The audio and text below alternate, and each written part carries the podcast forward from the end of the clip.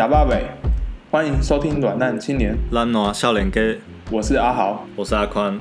我们每周末都会上架新的一集节目，记得要持续关注哦。赞了，OK。今天要聊什么啊？你有看《游牧人生》吗？我们直接从最基本来直接问了，好不好？你有没有看？嗯、看有啊有啊。啊，不然我们今天要聊什么？我我哎、欸，我今天没看。那我们这集就到这边喽。我自己自干好不好？好，没有啊，就想聊一下这这一个电影。嗯、就我觉得，嗯，看完蛮有感。我一开始看原因还是因为上课要交报告才看的。哦，对啊，啊感觉就是这样。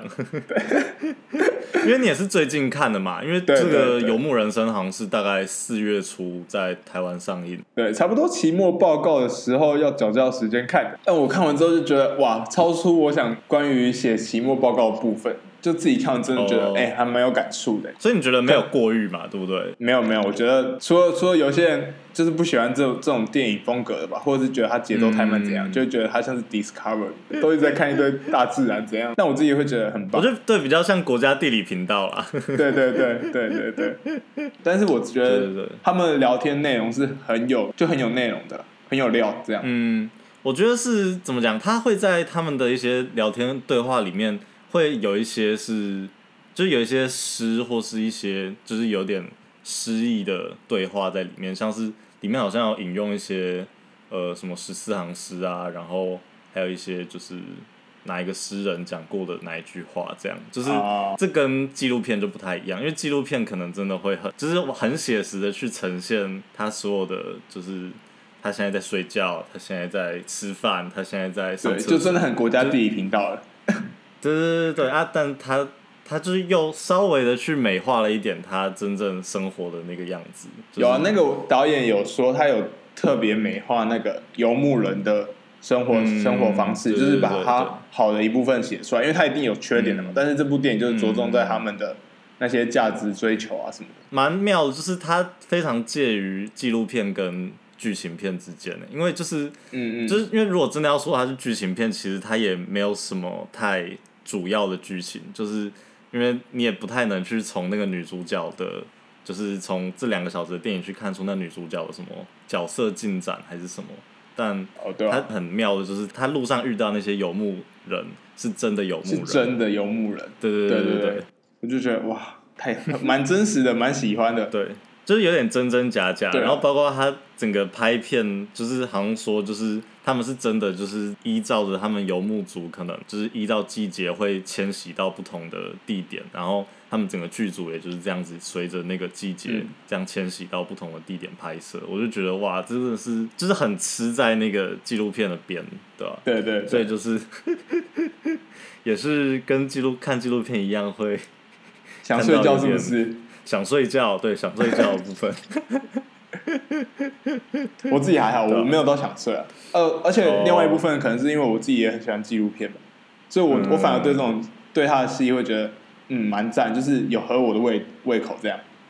然后现在还有另外一部分是，它有一种有一点那种公路电影的味道。嗯，就我觉得它是夹杂很多元素在里面的，但你没办法用一个很完整的论述去定义说。它是什么样的电影？就它什么都有一些、oh, 有有沾边这样，可能可能是最近吧。我觉得我觉得快出社会这个年纪，以我们这个年纪来说，我自己就会有很多迷茫，嗯、所以在看的时候就会觉得哇，他好像讲了。他好像把我想讲的东西都讲出来了，嗯，然后就觉得好像我想追求的东西就在电影里面出现。哦，你也想要去过一个就是游牧人生这样？哎、欸，不是啊，哎、欸，你知道，我觉得我看到游牧人生的时候，我我我是不会想要过他们那样的生活。呃，里面有太多困难是我无法克服的。嗯，比如像什么什么什么是你最无法克服的？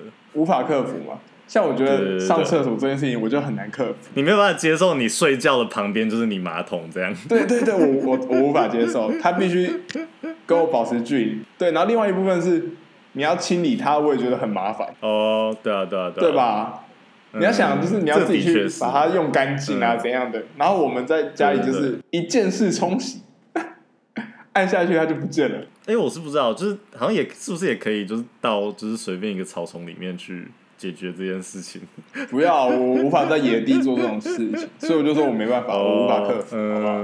不然你可以吗？然后另外还有，另外还有那个啊，就是所有盥洗的问题啊，你洗澡、哦、洗脸，然后各种就是清洁上面的需求都会受限。对啊，我觉得就是在实际面来讲的话，我是不会追求他们那样子的生活。就以生活方式来说，哦，你就就是开着一台车到处跑这样。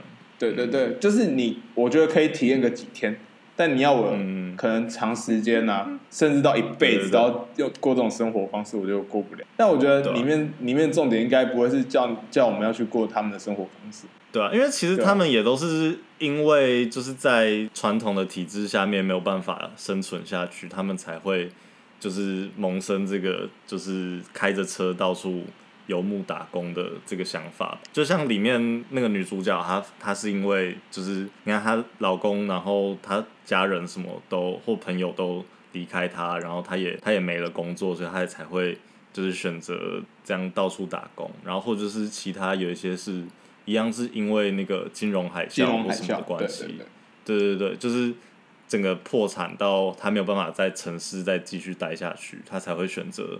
就是走上这个，所以就是就是我们来看会觉得还蛮浪漫，但对他们来讲，那个是他们的现实。对，就是一个被迫的选择。对对对对对。只是他拍出来的时候，你就会觉得，哎、欸，好像很浪漫。嗯。然后感觉这样的生活很有意义什么的。哦，就是会、啊、会觉得说，其实人生也没有那么难嘛，就是对啊，就连他们被逼到一个绝境，都还是有办法，就是开着一台车到处。去旅行打工，对对对，那好像就是对，也不用真的去想，如果到时候喝西北风的话该怎么办？对啊，就没有什么事情是让你活不下去的，我觉得蛮正面的啊。对对对对，对啊，而且他们这部电影也提了蛮多观点的，嗯，像是你看他们就是在什么亚马逊啊，然后打零工，就是打工族在做的嘛，然后有一定的收入，可以维持他的最最最最基本的开销。这样就 OK 了。嗯，这件事情我就觉得，哎、这样这样很赞。就是他们人生有更、啊、有更多的时间是在 focus 在自己身上，而不是在工作上面。嗯、但其实，而且其实他们就是也不是说完全对这个国家没有贡献，他们还是付出了他们最最就是低成本的这个劳力。对啊，对啊，有，对还是有需要他们嘛？对啊，然后去素食店打工啊什么的，就是这种，对对对，打这种劳力工，看我就觉得，哎、欸。干就是这个年纪，感觉就是会讨论这件事情啊，到底要不要赚那么多？哦、到底要不要就是这么努力的工作？可是对我来讲太早哎，就是如果是要我要面对我要不要去当游牧族这样到处打工的，我都觉得太早。就像因为像其实电影里面大部分那些游牧族，他们也都是。都是大概平均年龄，对，都是中高龄年龄才会去做这件事情。我觉得很大一部分就是我会考虑的，除了刚才你讲那些，就是卫生问题啊，然后就是生活作息的问题，就是当然还有就是你必须要完全断绝掉你的，就是你的亲友圈啊，你的好友啊，你的任何的人际关系、人际互动，就是你必须要完全的接受你每天的生活只有。你自己跟不认识的人，哎、欸，不一定有不认识的人哦。哦，你说有时候在台湾的话，你在台湾的话可能没有。他们美国还有两万人这样。对对对对，但你也不一定，你每次到一个露营的地方，你就会认识到朋友啊。可能那边的人都就怕你到顶还是什么。对对对。那或者是那边的人可能晚上就来抢你的物资，这样，就来攻击你村庄。没有没有没有，我的意思是说，单纯的讨论我们可能刚出社会，然后整个社会会告诉我们说，年轻人就是要努力打拼啊，然后嗯，一直努力工作啊，加班加到爆，反正你们年轻就是有本钱，一直赚钱，你们就是要去赚钱，然后可能年纪一到就买房子啊，买车子，过着大家大家觉得这样才叫人生的人生。嗯，应该说我们就是有一个在体制内的人生公式，就是。就比如说我们现在二十几岁出去啊，可能念个研究所，然后当完兵，然后之后呃就是开始工作，可能工作到二八二九啊，然后娶娶妻，然后那个时候可能已经可以买房，然后有就是你除了你结婚，然后你买房，你还要买车，然后买车之后生生生两个小孩，对，然后给小孩小孩还要什么样的教育，然后这样一直铺下去，一直铺到你退休。对啊，就是你人生就像是在闯关一样啊，你的第一关是什么？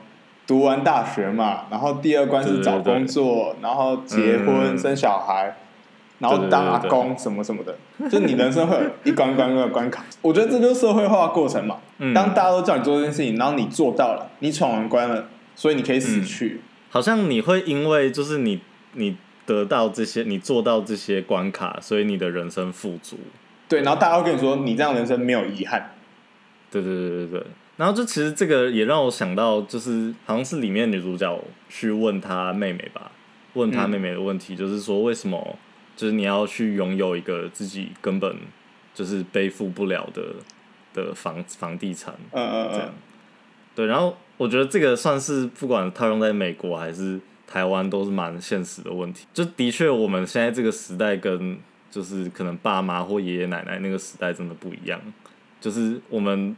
我们现在真的没有办法，就是说要买房就可以随便买到一个，就是我们负担得起的房子。然后就是真的我们负担得起的房子，它可能根本就是在一个就是鸟不生蛋，可能或者是四十年、五十年的老房啊，这样。对对对对，然后你根本买了也没有用，或是你买了也也也没有办法，就是真的住进去的房子。对，而且说实在的，很多时候你买房，你就只是求一个睡的地方。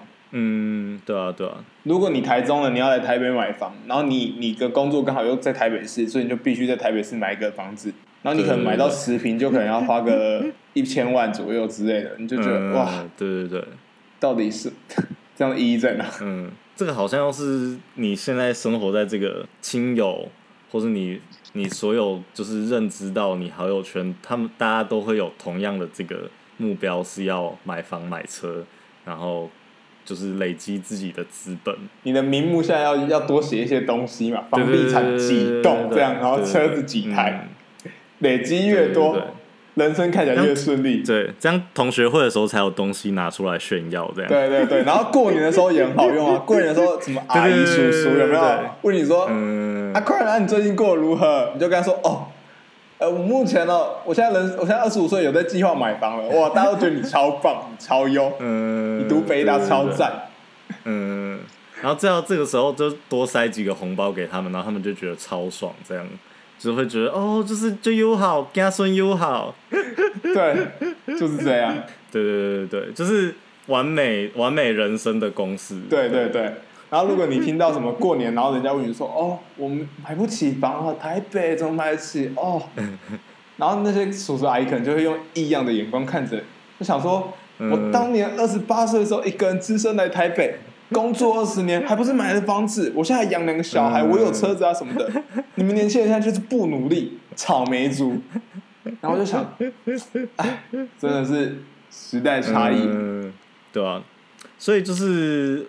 就是这个电影算是有让你换一个角度去想，就是到底人生是要不断累积资本，还是应该要就是不断归零，然后放下你原本有的这些东西，然后继续往前去追寻。对，对，对，真的放下放下原本的这一切，这也是一个挑战。嗯，很多人，很多人，我觉得像我自己就会觉得，我想要追求那样的生活。我不是说那样的生活方式，嗯，但是我是说那样的价值观。但是我又卡在现实，根本做不到，嗯、然后就会有那种两难的矛盾之中，我觉得，然后就会变得很迷茫，嗯，不知道自己要干嘛，也不知道自己的目的、生活目的什么的。就你想要摆脱这个世俗的价值观，对、嗯，但是你做不到。对对对，而且我们就太害怕失去了、啊，就是你现在无法想象你失去你任何一个身边你现在现有的资源物品，嗯，对。对对，就是你没有办法想象，当今天这些东西都不在的时候，我要怎么活下去？对啊，这也是事实。当我爸爸妈妈不在了，我兄弟姐妹也不在，我的房子也不在，我的猫也不在了，我要怎么活下去？我的猫不在，我还好啊，可恶！哦，是这样吗？还好你的猫不会听，还好，对，还好我猫不会听，不然它肯定要来打我脸。嗯，好了，那休息一下。好，休息一下。哎、欸，既然听到这边你还没有离开，代表你还蛮喜欢我们讲乐色话的哦，那就麻烦你帮我们把这个频道分享出去，给你也喜欢讲乐色话、听乐色话的朋友啦。也可以来追踪我们软烂青年的 Instagram 跟 FB，来留言回复你的心得，跟我们互动哦，赞赞。那我觉得就是，就对我来讲非常厉害的一点，就是他们可以把他们的生活变得非常的简单，就是非常极简。哦，就是现代人很难做到，因为就是怎么讲，就是在我们现在这个所谓的资本资本主义的时代，就是好像你生活中要需要有非常多的配件，然后你才足够变成一个完整的人。比如像你要有手机，你要有电脑，你要有呃可能各种适合不同场合穿的衣服，然后你然后对，还有一些例如到更后面就会一些名牌啊之类的。嗯，对，就先先不要讲到名牌好了，因为名牌就是先不要讲追求名牌的部分，就是只是单纯就你在一个体制内生活，你还必须就是你要有一个稳定的工作啊，然后稳定的社交圈啊，然后包括你所有吃的、住的、用的东西都必须要符合你各方面的非常方便的需求，才有办法。完成一个你在体制内生活的这些条件，但是就比如像是如果今天你出去一个露呃，你开一个露营车到处旅游或到处流浪好了，就是你好像你不能什么东西都带吧，就是你一定要把所有你身边你需要的东西降到最低，包括就是你可能衣服就是带个一件或两件，嗯嗯嗯，可以换着穿的，或者就是你的。呃，吃东西的吃东西的碗可能就是那一个，你要一直不断重复利用，对对对，或者就是你身上你可能也不会带手机，或者你也不会有任何电子产品那些，对吧？对啊。然后我就觉得这个算是蛮对我来讲是最难克服的一点，就是尤其包括就是在一个就是基本上你这些东西缺乏的时候，你就更不会去跟社会大众有同样的。生活方式，但你必你就你就是因为你必须脱节啊，你才有办法达到那样的生活方式。嗯，不然就很难。对啊，因为像我妈，她有一个朋友，她那个朋友就是也是就是崇尚这种极简的生活嘛，所以她就是因为呃，就是她要克，她为了要限制住她自己不要去买太多东西，或者她也不要拥有太多东西，那她就会把她的所有身边家里大大小小的物品。用数字这样编号起来，从一然后一直一一直编一二三四五六七八这样一直编到一百，然后所以当他编到一百之后，后面的一百零一、一百零二什么那些东西都是他不需要的东西，所以他然后他就他生活中就有一百件物品是需要这样。对对对对，就是他不管今天不管今天我好，今天如果我今天再去外面买了一件衣服回来，那他就会再把、嗯、他就会再把他的一件衣服卖掉。或者再把他生活中的一一样编号的东西卖掉，让那个编号去替补，这样就是他所有他维持他的人生所需的东西，永远就是那一百件。嗯嗯嗯，就是衣服算一件啊，裤子算一件啊，什么？所以就是当你把所有东西都限缩在这一百个里面的时候，就是你的生活就完全不会有什么呃太多余的事物啊，或者是你不会什么。房子塞不下，然后，嗯，整天都要处理一些有的没的事情。就是当你每次知道说有一件东西进来，就要有一件东西出去的时候，然后你的生活就会真的有办法达到那个非常极简，而且是你自己有办法控制的。因为就像很多那种就是。大家不是说什么，就是女生的橱衣橱里面永远少一件衣服啊，对不对？嗯。但就是其实不管是女生男生也是啊，就是你永远都会觉得你好像缺了什么东西。对对对。就是在这个社会体制下面，大家都一直会告诉你说，就是你还缺什么，或者你每次划一些广告。资本主义就是要你花钱就对了。对对对对，对，你就是你永远都觉得你每天醒来都是还不够，我还要再去买什么。嗯对对对，但如果今天是一个你把自己限缩在这一百样里面的话，那会不会因因为你的生活中的东西变得非常的少，但他们又非常的必须，所以你会可以更珍惜他们，然后也更会好好的去使用这些东西，也是蛮不错的啊。但是很难做到，到底能不能做到？对，我觉得我们我们现在探讨这些生活方式都是很美好的、很浪漫，然后嗯，很值得我们去追求，但是真的很难做到。嗯，这个是有可能达达到的啦。我说一百样，像那个哦100样那个朋友可能真的就达到了，但我是不知道说他是不是那一百样有没有包括他冰箱里面的东西啦。那如果他水果可能一次就十样太多，你说什么一串一串葡萄就从一编到三十了吗？没有香蕉六根，香蕉六根就六六，衣服可能要先丢掉六件这样。对啊，我我觉得你这样讲，让我也让我想到极简生活真的很很值得我们这个时代去追求吧。嗯，就好像因为我觉得我们这个时代算是资讯最多元的一个时代，然后什么东西都很多啊，很丰富。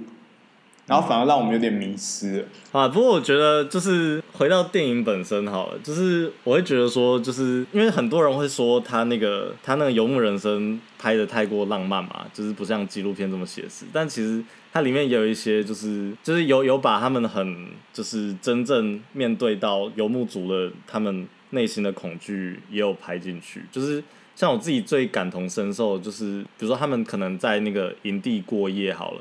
他们都要去担心，随时会有人来敲门，哦、就是有时候就是警察会警察会来说，哎、欸，里面在干嘛？嗯，只有你一个人吗？然后还有一些有一些地就是非法留宿啊 之类的，晚上不能过夜。我觉得没有生生活不安定跟没有安全感，就是这个不是指别人对你没有安全感，是自己对自己的生活没有安全感，会吗？嗯、这这件事情我觉得。是真的是蛮蛮需要被克服的一个恐惧，就是我会觉得这是他们那些游牧族最厉害的地方吧，就是包括你每天都是在车上睡，那就是你都不知道说，就是你可能明天醒来，可能车子就坏掉，或者是明天醒来，可能车子就跌到什么山崖下面之类的。哦，而且天灾啊，对对对，天灾你就没有足够的保安全感。对对对，就像嗯，因为像台湾的气候，至少冬天不会到太冷。对，但是在美国，对啊，在美国他们就必须要找到他们冬天生存下去的办法。他们要像候鸟这样迁徙。对对对对对对对，就也也不是说你开着车你就可以真的这么自由自在的到处逛。对，就是还是还是必须要想到生活，生活下去，就是你的明天在哪里的这个问题。我觉得别人的不理解这个部分也是蛮难过的一件事情，因为他们要面对别人的眼光。对对对。哦、呃，你说，比如像是在里面女主角她她去跟她妹妹借钱的时候，对啊，就是她真的撑不下去，她、嗯、必须借钱的时候，然后还有像是她要修车的时候，人家就跟她说你换一台，但是他们就是不懂她她她对她的重视嘛，就大家都不懂你这样看起来像是无所事事的人到底在干嘛。然后就会让我觉得哇很难过。我看到那一段的时候，我真的觉得有点想哭，就是觉得，对，我觉得我活在这个世界上也是这样，都没有人懂我。哎，不要走心啦，不要走心啦。看电影看到走心，哎，这部电影没有让我走心的，自己只看到走心。哦，但我觉得我看完这部电影的重点是，因为我前面就有说我我是没办法追求像是他们一样追求那种生活方式。嗯，但是我喜欢他们的价值观，所以我自己觉得看完就是由衷的觉得，你的人生要对你负责，然后重点是人生要追求一个快乐的人生。我觉得如果我要下一个结语的话，我会这样想，就是我会觉得，但你的快乐人生就是你要买房，你要买车啊，你要有。你要有你的财产，没有，这就是体制内大家告诉我们说我们要做这件事情啊，不一定，我们真的不一定要做到啊，嗯，对吧？如果我们真的，但是你会做，你会想做到吧？当然，我目前是会，有时候，因为我们有时候就是想做什么就想做什么，然后不想做什么时候，哦，就是会随着时间改变啊。你不可能说一辈子都会要求一个人做一件事情，然后同一个理想，然后一辈子，嗯，就很难有这种事情。然后我觉得善变也没关系，就是。那只是你当下的选择，或许你未来就会换一个选择方式。哦、嗯，对啊，所以我自己会觉得说，重要的是你的这这一条路上，自己要快乐、嗯。我要快乐，你要唱歌是不是？我要能睡得安稳。对，我要能睡啊。像我目前就想要追求这种睡得安稳的感觉，好不好？然后必须是马桶要有开，要有这种，要有按键的，好不好？嗯，对啊。对啊，我觉得，嗯，以我来讲的话，我其实就是以现阶段，我当然还是会会遵循着体制内这样，就是试着去过体制内的生活。可是我会觉得，我不排斥，如果今天我到了四十岁还五十岁吧，我真的就是娶不到老婆，然后也没有小孩的话，我可能对我会我会觉得说，这种就是。对对对，开着露营车到处打工，到处就是做那些就是第一，就是最最初层级的那些工作，好像也还行啊。嗯，而且那时候也有一定的经济基础，啊、那个时候了，应该吧？欸、不一定啊，还是那时候也没有，那那那好吧。那我也不知道，我人生我人生中就是经历了很大那个中年中年危机，好不好？就是一夕之间，我的财富全部归零。就在中年的时候，大概也是五十岁的时候，你就可以真的，那你到时候就可以告告诉我说，到底什么是游牧人游牧人该有的样子？对对对，就是至少我会看完电影之后，我就知道说，哦，好，还好，就是没关系，就是我到时候真的就是四五十岁破产的时候，我还是活得下去的。行到水穷处，然后坐看云起时，就是一定会有桥到船头自然直啊，好不好？对对，一定会有柳暗花明的那个那个契机，好不好？一定会还会有那那一村，就对，那一村一定还会出现，我相信，好不好？对，我们就是要留这种正面的结尾给大家，好不好？对对对对，我们我们不说，我们不说，我们不说再见，我们不说再见，我们都说我们说路上见，路上见。我很喜欢那一句话，我觉得我真的觉得那句话很赞。对对对对对，See you down the road，真的是蛮帅的，蛮帅的。还是我们以后我们节目就说，以后我们就说好，路上见。哦，我们我们变成我们自入成我们节目的那个结尾吧。我我现在想到我们节目的新的追求，就是我们要我们要让大家都崇尚这种生活方式，崇尚这样子的价值观，哦、不要再被世俗给绑绑架，好不好？没有太多的体制内规划，我们就是对随性随性，我们就是找到自己的快乐公式。重要的是快乐，好不好？生活就是这么简单，快乐就好。还是要睡得安稳啊。好啦，也是啊，睡觉还是挺重要的。啊，那就今天节目就到这边啦。就如果喜欢我们的节目的话，就帮我们分享出去。然后分享给喜欢这种生活方式的，对对对，分享给你想要想要当游牧族的游牧人生的朋友，好不好？那就感谢你的收听，那我们路上见，See you down the road，拜拜。